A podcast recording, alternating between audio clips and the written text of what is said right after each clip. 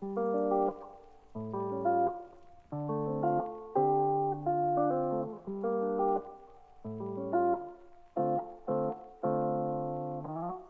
ー皆さんこんばんは中村です、えー今日はあのー素敵なゲストに来ていただいていてあのー今夜もここにゲイがいるというポッドキャストをあの配信している、えーコーギーさんに今日は来ていただきました。ありがとうございます。コーギーさんよろしくお願いいたします。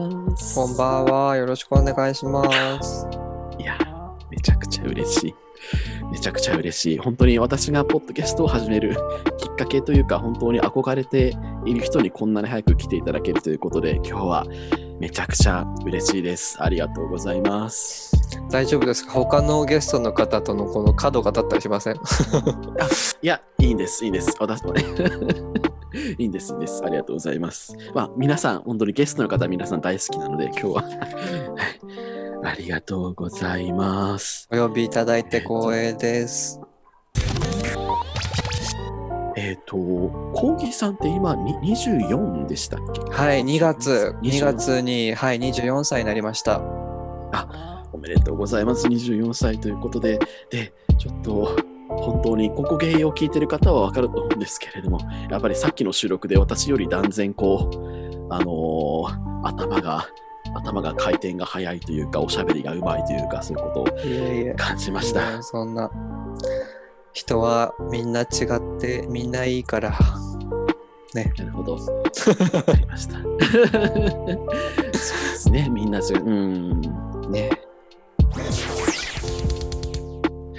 そうと、あ、そうだ、一個聞きたいって思ってたのがあったので、さっきのところで忘れてたんですけれども、どうこう、コーギーさんの、もしかしたらなないかもしれないけれども、こう、理想の男みたいな、こういう男に惹かれて、こういう男にめっちゃムラムラするみたいなのなんかあったりするんですかね？なんか。すいません。はい、最近、まあ、最近で言うと、私ちょっと最近、諸事情で性欲がゼロなんですけど、んむかその昔から前から言ってるのは太陽、太陽をいっぱい浴びて育ったようでかつ知性を感じさせられる人が好きです。ああ、面白い。面白い。太陽がポイントなんだ、それ面白いなんかそう太陽をいっぱい浴びて育ったような人が好きですうね。なるとちょっとい色黒をなんか類推するのかなとちょっと思うんですけれども。まあ、なんか必ずしも日焼け、うん日焼けしてなくてもいいんですけど、うん育この人格形成の過程で、うんた太陽をいっぱい浴びたんだろうなこの人はっていう人が好き面白い。面白い。なんか親から愛されて育ってきた、うんここの人は親から愛されて育って,、うん育ったんだろうなひって分かるひ人っているじゃないですか。あこの人すごい大事にされたんだろうだされてきたんだろうなって分かる人うんじゃなくて、うんそういう人じゃなくて私はうん。この人はすごくいっぱい太陽を浴びてきてるんだなって分かる 分かるんですよなんとなく。ちょっと伝えづらいんですけど。めちゃくちゃわからない。のななんか子供外の時外そ外遊びした子みたいなことまあ、そそれもそうですし、うん。すごいた、うん。太陽側の人間陽キャとかじゃなくて太陽に属する人間、うん太なるほど。スピリチュアルみたいな会話になってきましたけど。私が、はい。私にない,、ないものを求めちゃうのかもしれないですね。なんかすごいこううん。精神の盤石さを感じさせられる人が好きです。だからそれこそあの私の回で、私の配信で言った斉田公春アナウンサーと河合幸則考古学者の教授はい。ははい。それにすごく合致するんですよ。うん太太陽太陽をよく浴びてそうで、まあかつまあ、声フェチで声が低いっていう、すごいちょっと、うん、あのリスナーの方に説明するとあの斉田公春さんは、えーの NHK の気象予報士であの眼鏡が似合うイケメンな45歳のちょっと色黒気味なこうマッな45歳なんですか？45らしい、45らしいです。マジ？嘘じゃん。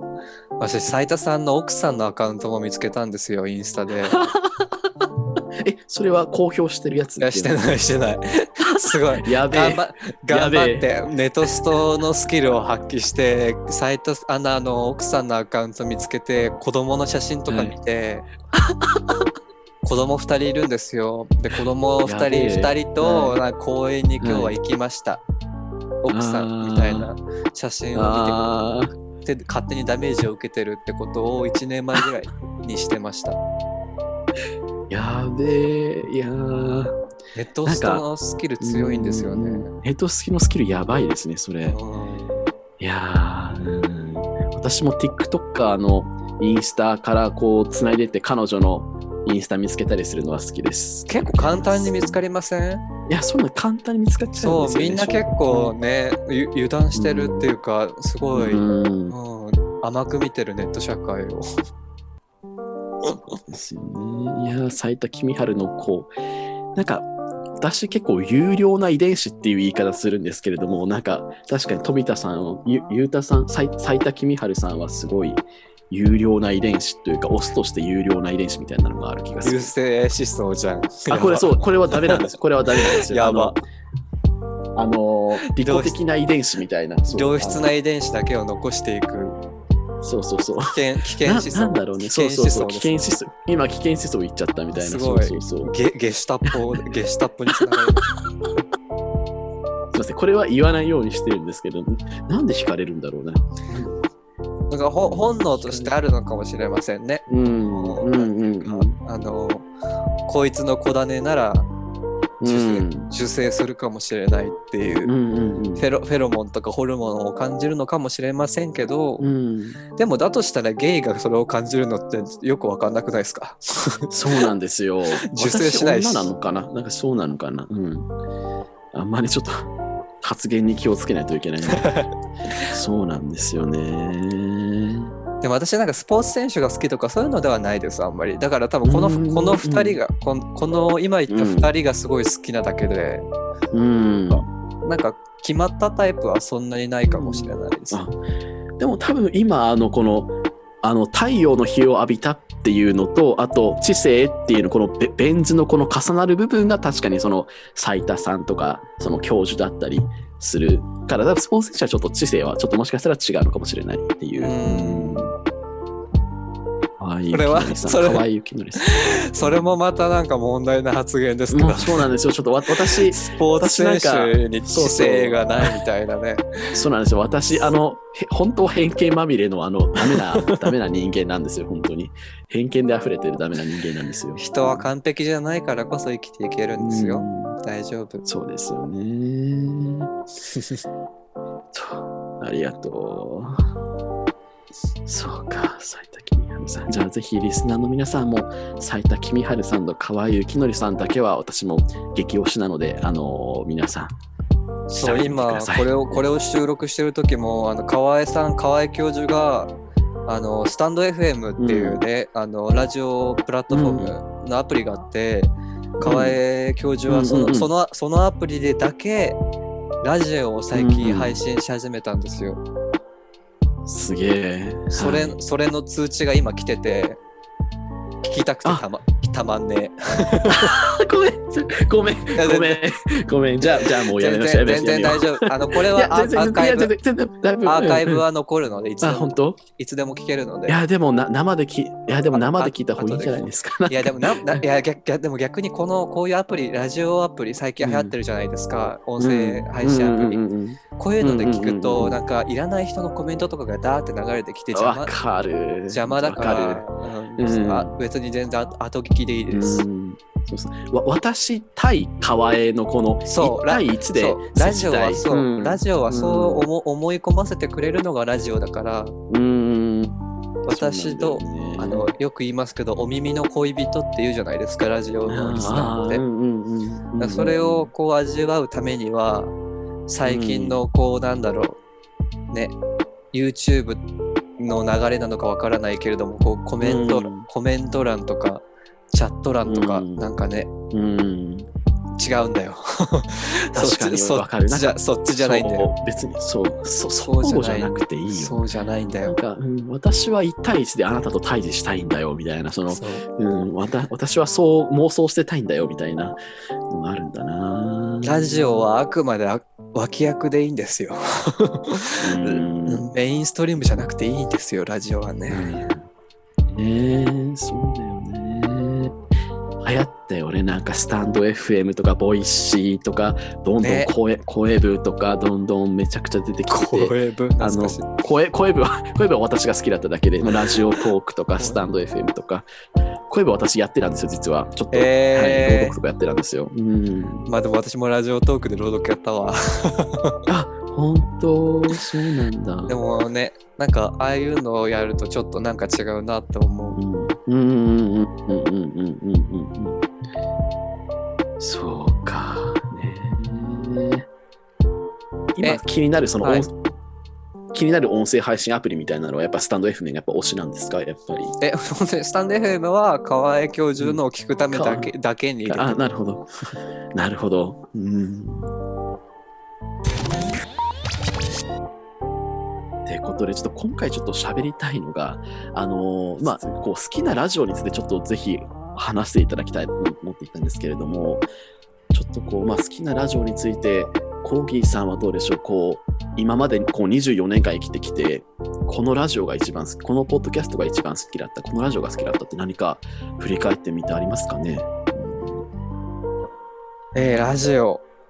まあ、私たちの方でも話しちゃいましたけど、小島恵子とミッツマングローブのオールナイトニッポンゴールドっていう番組は、ね、伝説として好きでしたし、そうですね。よく、よく聞いてるラジオは、J-Wave が多いですね、私、最近だと。あうん、最近だと J-Wave、えっ、と、金曜日の、あの、えっ、と、なんだっけ、リリリリコがやってる夕方の番組とか、へいへいへいで始まるーうん。番組とか、あと、うん。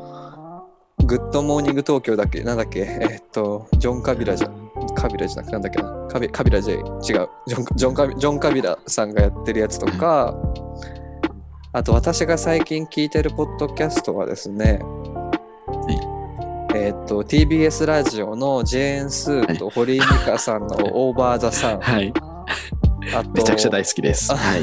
うんあと、ピーター・バラカンさんがパーソナリティの東京 FM でやってる東京ミッドタウンプレゼンツのザ・ザ・ライフスタイル・ミュージアムっていういろんなゲストの方をお呼びするラジオなんですけど、それもポッドキャスト、ラジオだと確か30分の番組で、ポッドキャスト版だと40分なんですよね、確か。で、それをうんポッドキャストでよく聞いていますね。うんであとはそうですね、NHK ラジオニュースとか、あともう高校生の頃からずっと聞いてるポッドキャストはバイリンガルニュースっていう英会話のポうッんドキャストですね。なるほどですね。いや、本当に。あと、あすいません、あすいません、あとああと、あの、明日もゲイっていう、あのゲゲイポッドキャスト界の重鎮が、あの大大先輩がやってるポッドキャストも、はいはい、はい、あの、ちゃんと、うんちゃんと聞いてます。うんいや、ありがとうございます。アいや、アピールが、ルうんははい、ごご配慮が入りましたね。いや、本当に幅広いですね。なんかその、結構入れ替わり激しいですね。なんかポルトポルトガル語を勉強してた時は NHK ニュースのポル,、ポルトガル語版とか。あと、あの、ネットフリックスのクイアアイって番組で、はいあの、ジョナサン・バンネスっていう髪の長い、あの、ゲイの人がいたんですけど、あ、違う、ノンバイナリーの人,、人がいたんですけど、その人がやってる、ゲッティング・キュリアスっていう、ポッドキャストも聞いてたりはい。しますね。うん、結構なんかひ、うん、あの、ヒューマンジャーナル系が多いかな。えー、面白い。いや、今聞いたやつ、ちょっと全部調べてみます。ありがとうございます。うんうんうんうんうん。ちょっとやっぱりこう、私、ラジオのことをいろいろ喋りたいなって考えたときに、どうなんでしょう、こう、ラジオにハマるきっかけっていうか、その、ラジオの面白さに気づいたきっかけみたいなのって、どのタイミングだったんですかね、ちなみに、コウキさんは。えーっと、私、高校生の時に、うん。まあゲイゲイだと気づいたのは中学校1年生の頃の片思い、うんノン系の片思いからだったんですけど、高校生になってまあ反抗期と呼ばれる時期が来て、まあ、部屋、うん。まあゲゲイってことも相まってすごい自分自身を持て余してる時期だったんですね私の高校時代うん。で。なんか学校行っても別に面白いことそんなないしなんかゲイ、うん。どうやら私ゲイっぽいしかとうん。かといって身近にゲイで得られる情報も少ないしってなって、学校にいない時間は自分の部屋に、部屋に結構こもりがちだったんですね。でうん自分の部屋にテレビがなかったんですよ。で、えー、とラジオはあの防災用のラジオは持ってたんですね。あの手回し充電。うんでうん手回し充電のラジオをあの充電してラジオを聴き始めて、でそれがごあの「オールナイトニッポン」だったんですよ最初。あーはいそれがきっかけですかね。面白い。そのなんかその手回しラジオっていうのがこうなんか臨場感というかリアルな感じがしてすごくいいなあありますよね。こうちょっとなんかこう高校時代誰かの声を聞きたいけれどもなんかちょっと人と接するのはなんかちょっと疲れるしみたいな時にこうラジオで誰かの声を聞くっていうのはなんかすごいエネルギーもらうというか元気出るというかすごい私も同じだったのであります。うんでもなんか結構高校生の時ってラジオを聞いてるイコールネクラみたいなイメージあります、ああ、ちょっとありますね。こうクラス内の教室内のカーストで言うとラジオを聞いてるイコールなんかねうん、なんか共有できる相手もいなかったですね。ああ、そう。ねえねえ昨日昨日の「オールナイトニッポン」聞いたみたいな会話はなかったうんですね。ああ、なるほどですね。なんか私が中学校の頃、なんか、いなんかこう、スクール・オブ・ロックを聞くよ陽キャがちょっといたなっていう、なんか、うん。ありましたね。FM ラジオですよね。うん、FM でちょっと聞いてなかったですけど、私は。うん、そうか。叫べーって言うんですよ、あれ。あ、そうなんですか？そう、一番最初に、キンコンカンコンってなって、はい。うん、が学長と呼ばれる MC が、叫べーって言う。わい、そうなんだ。へー夜叫んだら大変ですもんね。そんな通報されちゃうよ、みたいな。えー、ちなみにその「オールナイトニッポン」で特に聞いてたのが小島3つなんですか？っていうわけではない。そうですね。ちょうど高校生の時聞いてたのは、そうですね。それぐらいかな。ううんん、そうですね。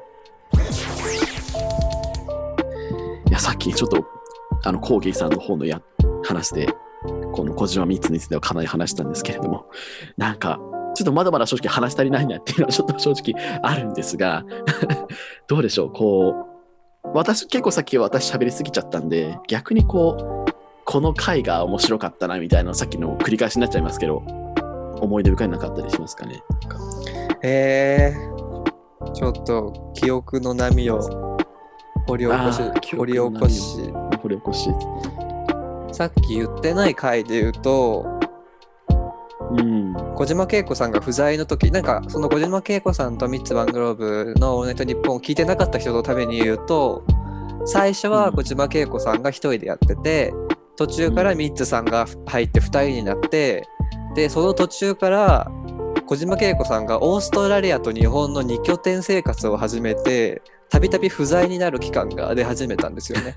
でありましたねそう、その時にミッツさんが一人でいや担当する時があって、でミッツさん一人だとなんか物足りないみたいな感じをプロデューサーが出し始めて、ゲストを呼び始呼び始めた時期があったんですよね。で、その後に小島恵子さんが辞めてミッツさんだけの番組になるっていう変遷があったんですけど、その過程のミッツさんしかいない時に、クリスさん、クリス松村さんだけが来た日があったんですよ。それの飛行機の話をする回がすごい好きですね。すごい飛行機愛がめちゃくちゃ溢れてますよね、クリスさん。クリスさん飛行機。機すごい好きなんですよね。うーん。うん、そう。でもなんか飛行機好きなゲイ、飛行機っていうか航空関連が好きなゲイって多かったらしいですよね。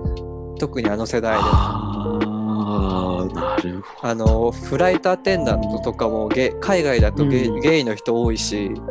うんうんうんうんうんうんクリス松村さんもなんか憧れて、あのーなんだっけな、アテンド？アテンダーみたいな観光客をこう、集めて、あのー誘導するような空港で誘導するような仕事,、をしてた時期もあったらしくて機体機体に関する知識と愛がすごい回があったんですよね。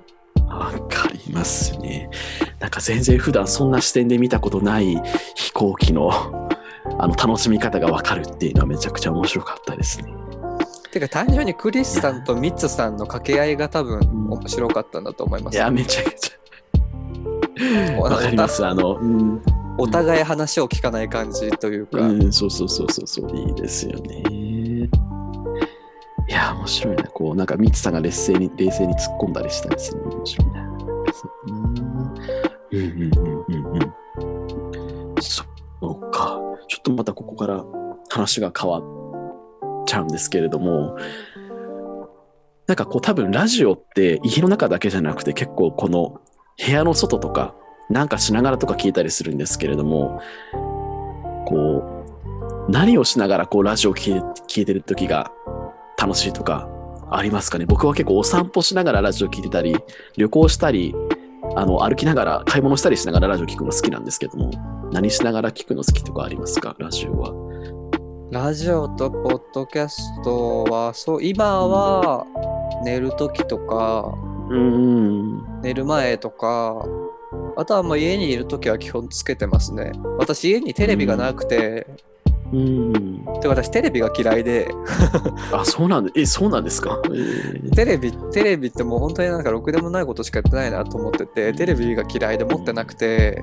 うん。で情報源がねそうなるとラジオとか LINE ニュースとかになってきくるので、で一人でね一人暮らしだと音もないと寂しいので代わりにポッドキャストとかラジオを流してるって感じですかねだから結構一日中つけっぱなしの土日とかありますへえ、あ、本当に生活の一部ですね。そうなると本当に。なんかもうバイリンバイリンガルニュースとかだともううん。ポッドキャストなんですけど結構長くやられてるのでもう450回目とかなんですよ、うんだからで1回うん1回が2時間分とかあるんですねだからもうあ垂れ垂れ流し垂れ流しでずっと聞けるんですよね、へえ、面白い。そうなんですね。いいですよね。じゃあ家の中にいるときはもうずっと寝るときも。うんうんうん。わかります。なんかこう、さっき、ね、寝るときっておっしゃってましたけれども、なんかこう、寝るときにそぐわない声と、寝るときにぴったりな声とかって結構あります、あるかなと私思うんですけれども、そういう意味では私結構小島3つは寝るときによく聞くのに適してたなっていうふうに思いますね。そうですね2人とも声が低いタイプですようね、ん。ミッツさんとかね本当に寝起きかってぐらい低いですもんね そうなんですよ。低い、あの低さがいいんだよな。またラジオやってほしいなって思います。え今やってますよ小島恵子さんああ、あれですよね。あの、YouTube ですよ。YouTube でやってますもんね。そうそうそう、ん YouTube で最近更新してないけど、うん。うん。広いな。小島恵子さん。今クラブハウスって来てるじゃないですかああ、好きです。あの、はい音音声 SNS 私まだやったことないんですけど、うん。小島恵子さんはあれでなんかいろいろお話しされたりしてるみたいですああ、あ、ええちょっと後で聞いてみよう。わしまだ何も何も知らないんですクラブハウスについてああ、いや、楽しいですよ、結構。なん本か、当に私ももともと、なんか最初は、なんか嫌だな、なんかこの、なんか招待制の感じ嫌だなって思ってたけど、あの演劇部のなんか先輩とか、遠くに行っちゃった先輩とかと、なんかこう、一気に集まっておしゃべりとかできて、なんかな本当に突然おしゃべりができたりして、うん、なんか画期的なサービスだなって。えー、ああそういうつながりもあるんですね。Facebook 的な、そうそうそう、Facebook 的な、おしゃべりができるみたいな。じゃあ私向いてないかもしれない。ああ、そう。私で結構もこれ、結構高校にななんか高校とか中学校とかで何年何組 LINE グループとかあるじゃないですか。ああ、嫌なやつあるあ 3, りますね年2組とか、私あれ全部卒業するたびに抜けるんですよだから だから同窓会とか出ないんですよねだからちょああ、っそうなの。過去の付き合いとか友達少ないからクラブハウス向いてないかもしれないいやーいや、でもこれ、コーギーさんがクラブハウスやったら多分、ココゲイファンの人は行きますよ、多分きっと。聞きたいでしょう、多分。えでもなんかすごい閉じた閉じた感じがしません？クラブハウスって。あー。選ば選ばれし者だけが聞けるみたいな、うん。今はそんな感じですよね。なんかすごい先民先民思想。ああ、そうそう、先民思想がすごい。やだ、うん。そういうのやだちょっとメジャーになってくれたらね。そうですね増えればね母数が増えればいいんでしょうねわかりました。ありがとうございます。うんうんうんちょっとすみません。じゃあこれさ最後になりますけれども、ちょっと私喋りたいのが、あの、よかったらその、まあ、今後ちょっと、まあ、今までこう、今までの話してきましたけれども、まあ、ちょっと今後ちょっと注目なのが、あの、あの、ジェーン・スーとホリー・ミカのポッドキャストですごい大好きで、はい。あのポッドキャストでなんか、面白かったこととか があったりしますか？聞いてて印象に残った回とかなんかよかったら教えていただきたいなって思ったけど。えー、でも結構まだ日が浅いポッドキャストですよねう。ん、まだに20回しかやってなくて。そうですよね。うーん、そうですね。なんだろう。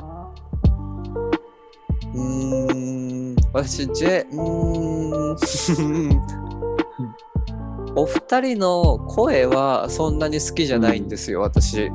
うんうんうん。でも話してる内容はすごくこう、なんうんなんて言うんだろう。アップデートされている感じがして、うんうんうん令和に、令和としてうん。うん。安心して聞けるというか、なんかこう、なんだろう、み急なミソジニーとか出てこないし。なんかそうそういうそれはすごいある。そういう、うん。そういう安心を持って聞けるっていうのもあるし、うん。あとはまあそうですね。なんだろうな。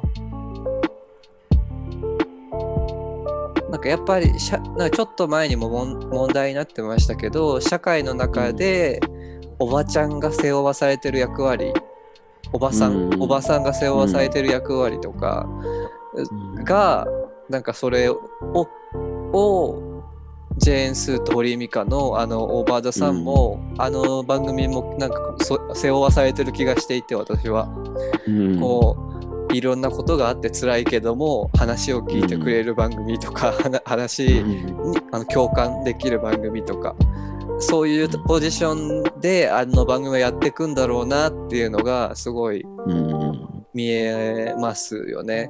だからなんかそれその構図が分かりやすくてちょっとも、物足りないかなみたいな気持ちは。ああ、物足りない。かな。んかやっぱうん小島小島慶子とミッツ・マングローブの「オールナイトニッポン」の時は何が面白かったかって予期せぬことと知らないことが本当にいっぱいあったから楽しかったんで。本当に毎回。うん毎毎回何が起こるか分かんなかったしなんか、うんうんうんうん。中島中島みゆきの「オールナイトニッポン」も聞いてた時期があったんですけど、中島みゆきの「オールナイトニッポン」も最初なんかう冒頭からうどんをすする音から始まったりする回とかもあってい。ああ、あるらしいですね。ごなんか自由なんですよね。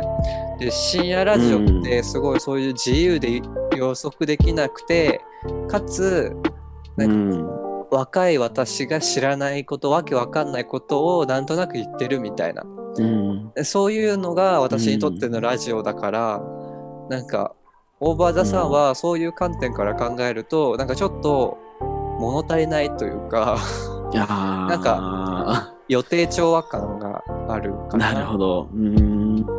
なるほど。なんかグレートコンジャンクションの話とか風の時代の話とかしてるじゃないですか。あはい。ありますね。はいレ。レジリエンスとか。なんか結構、はい。海外で話題になっていることをうんうん。とかあとちょっとまあ海外の方が進んでるから話題うんあのもう広くすでに海外では広まっていることをジェーン・スーさんがキャッチアップしてそれをそれを知らない堀井美香さんに受け継いでいくみたいな なんかこういう、はい。そういう、なんだろうこ構図みたいなのができてて、うん。なんか、うんも物足りないな物足りない。ななんかあるなってのは思いますね。なるほど。それはわかるかもしれない。ありますよね。ただ番組としてはすごく安心感もあるし、うんうんうん。ああいうなんだろう女性2人結構そのうんうんうん。年齢を重ねた女性2人よもう2人ともし、うんうんうん40代後半とかだと思うのでそういううんなんかキャリアも重ねてきた女性2人がだけがやってるポッドキャストがうん。なんかポッドキャストアワードとかに選出されて、うんなんか多くの人の目に留まるようになってきているっていうのはすごい、うんなんか時代は変わったんだなって思ううんからうんそういうなんか時代を表す指標としても機能してるあばー番組なんじゃないかなと思いますね。確かになんか今っぽい、なんか時代を表す指標っていうのはすごいある。うん。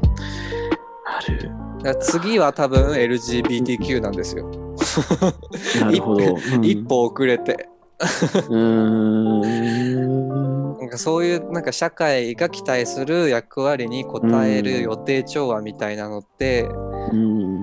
なんかなんだろうマスメディアがやらなきゃいけないことではあるとは分かりつつもそこそこから抜け出してもっと自由に本当に適当にやってくんないかなとかはちょっと思いますね。適当にやってほしいっていうのは。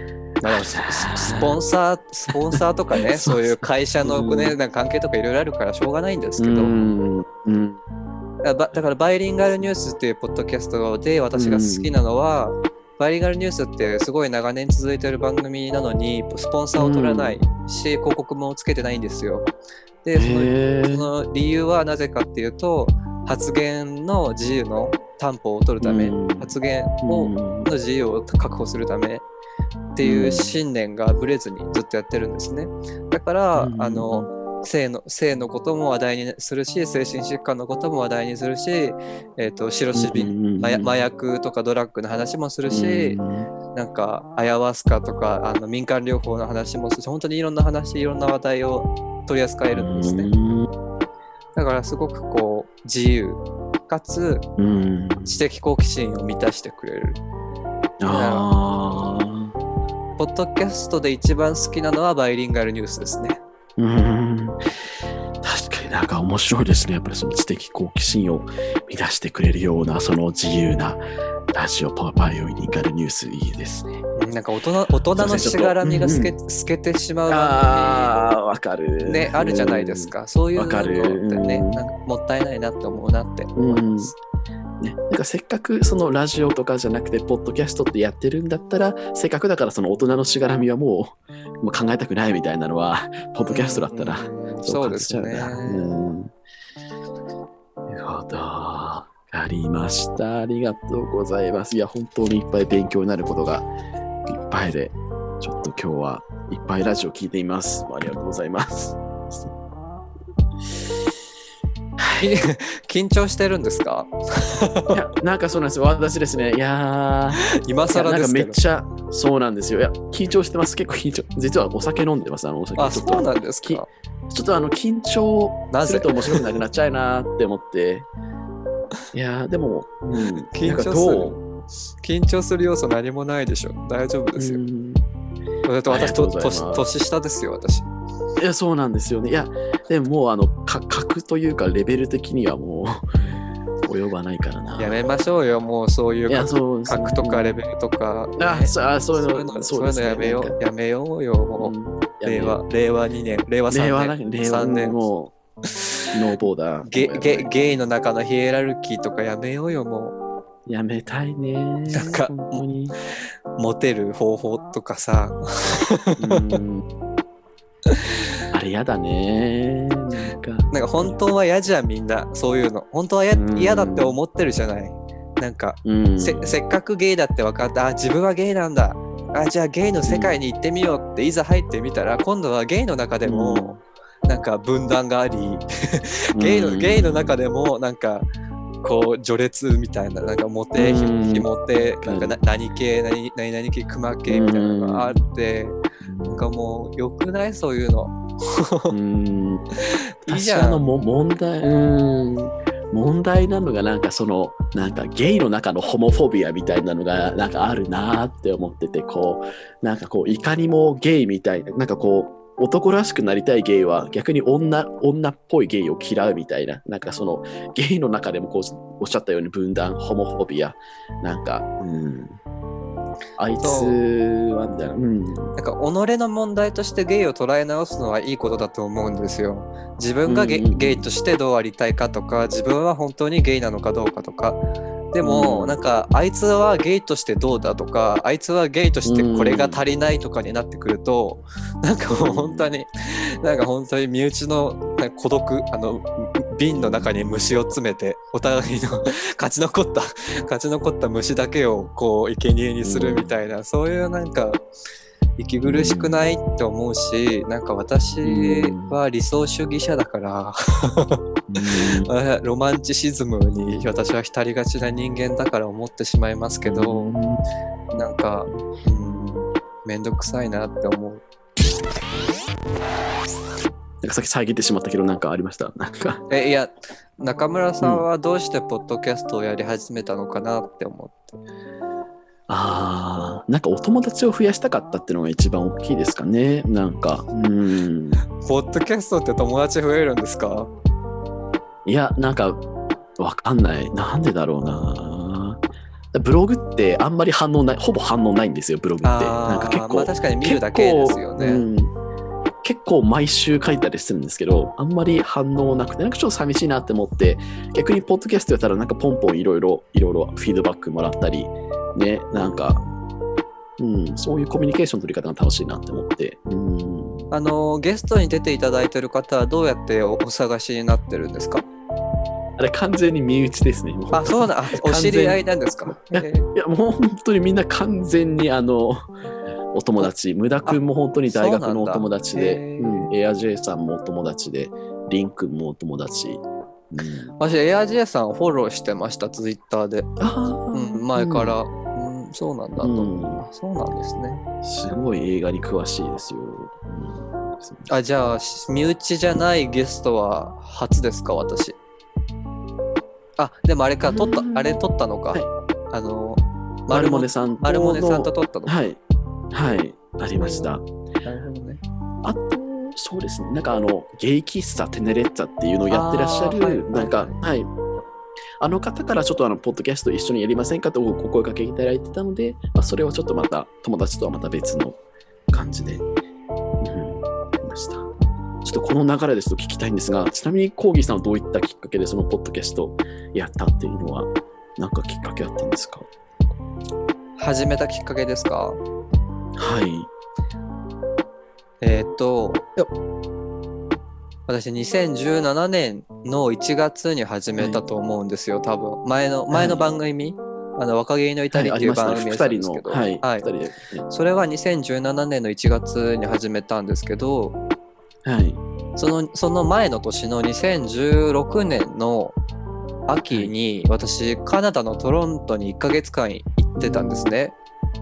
うんで、でカナダカナダのトロントってせ世界一ゲイが住みやすい街 LGBTQ が住みやすい街っていうふうにその時有名でであの日本人のゲイでキャシーさんっていう方があの、うんうんうんそそこで住,、ま、住みながらブログであのトロントの街並みとかの紹介をしてたんですけどそれでずっとうん。い行ってみたいなって思っててで、カナダのトロントに行ってそのゲイカルチャーの受け入れ具合とかその街に溶け込み具合、あすごい当たり前にみんなが受け入れてるところとかを見てあなんかすごい地球は広いしそのゲイでうんも居場所があるんだと思って、すごいセンチメンタルですけど、私そのカナダのトロントで本当に感動してで、当時ほん本当に悩んでたのでゲイである自うん分をすごい持て余していた時期だったのでそういう時期にカナダのトロントに行って、で私最初かなんか滞在最終日帰りたくなくて湖のほとりで泣いたんですよね。うんあ、なんかブブブログで見ました。確か。なんかうん、見ました。はい。ゲイゲイでもう生きてていい場所が地球にはあるんだ帰りたくないって思って一人で湖のほとりで泣いなうん泣いてたんですよ。ででもまあ普通に大学はもうあるから帰んなきゃいけないから帰ってでそれが 10, 10月ぐらいかな2016年の。で帰ってきた後にうん。わた私も何かゲイとしてせっかくうん。まあゲイになっちゃったというかまあゲイだから何かしらゲイとしてできることはないかなと思ってうん。な何かをやろうと思ったんですねまず。でうんで何かやろうと思った時にまず個人でできることと集団の中に紛れてできることの2種類をやってみようって思って、うん。でアクル2017年の1月にまず集団でできることとして NPO 法人の赤っていうところで、うん。あのインターンを始めたんですね。うん。うん。ででそこではあの HIV の検査イベントとかを提供している団体なんですけどそこのおお手伝いとかをやらせていただいたりしてそれで、うん。それと同時にあとは個人でできることとして当時「明日もゲイ」のポッドキャストも聞いていたので、あじゃあはい。ゲイでポッドキャストをやったらその時にまだ「明日もゲイ」ともう一個ぐらいしかなかったんですよゲイポッドキャストって。本当に。す先駆けですもんねなんか本当に。3つか4つぐらいしかなくてうん。でもうこ更新が途絶えちゃってる番組とかも結構いっぱいあって。で、うん。あじゃあ私ずっとラジオ聞いてたしバイリンガルニュースも聞いてるし、ちょっとゲ,、うん。ゲイでラジオやったら面白いかなと思ってこう突入してみたんですね。でそしたら、時を同じくしてというかちょっとそしたらその後にそういうゲイならもう一度会いたいさんとか、うん。えっ、はい。と、そうそうだゲイにカミングアウトさんとかがポッドキャストを始め出して、なんかはい。急に、急に偶偶発的にゲイポッドキャストがなんかトントントンって始まってうん。で気づいたら去年ぐらいからどんどん増えているって感じうん。ですね。うんそうですよね。なるほど。すごい、なんかこう、重みのあるというか、なんていうか、やっぱりそのトロントがきっかけっていうのは、羨ましいなっていうのはすごいある。なんか、うん、そういう素敵な場に行けて、そこで刺激を受けたというか、そこから始まったんだ。そうなんですね。ぜひ一度、うん、もうなんかな何もかも捨てて一度は行った方がいいと思う。うん、カナダ、トロント、ちょっと行こうかな。行きたいな。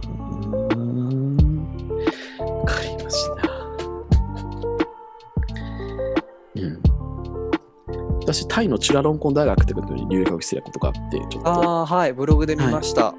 そうか、あ、すいません、ありがとうございます。ブログ。めっちゃブログ読んでくれる。嬉しい。そう、めっちゃ嬉しい。そこもねやっぱめちゃくちゃ、うん、男性でもスカート履いスカートの制服履いてる男子生徒がいたり、うん、女性でも、うん、なんかズボンの女子生徒がいたり、うん、タイはすごくそうでですね。うん寛容なイメージがありますね。うん、ぜひ、タイって行ったことあります、ちなみに。タイないんですよ。あ、あの航航空券は買ったことあるんですけど、えー、行けなかったんですか、それ？そうなんですよ。親知らずを抜くことになっちゃって、行くのを断念したんです。そう。親知らず4本抜く代わりにタイに行くのを断念したんです。なんか親知らず抜いて、親知らず 4,、う四本を抜歯した後にタイに、うん。タイに行ってプーパッポンカリーとか食べてカニの爪とかが親知らずの穴に入ったりしたら嫌じゃないですか。ちょっともうそ想像することさえきついそうだからちょっと衛生的にやめといた方がいいかなと思って断念した。そうなんだ。そう東南アジアはそうですねバリ島ぐらいです。うん、ぜひ、あ、ぜひ行ってみてください。コロナ収まったら。わかりました。ありがとうございます。じゃあもう、あのー本当にいっぱい私の心が潤うようなお話をいっぱいいただけたので、もうこの辺りでちょっと終わりにしようかなと思います。あありがとうごございます。こちらこそ。はいありがとうございますいただきありがとうございました。いやー、嬉しい。はい。えー今日の、えーゲストは、えっ、と、コーギーさんでした。今日はありがとうございました。はーい、失礼いたします。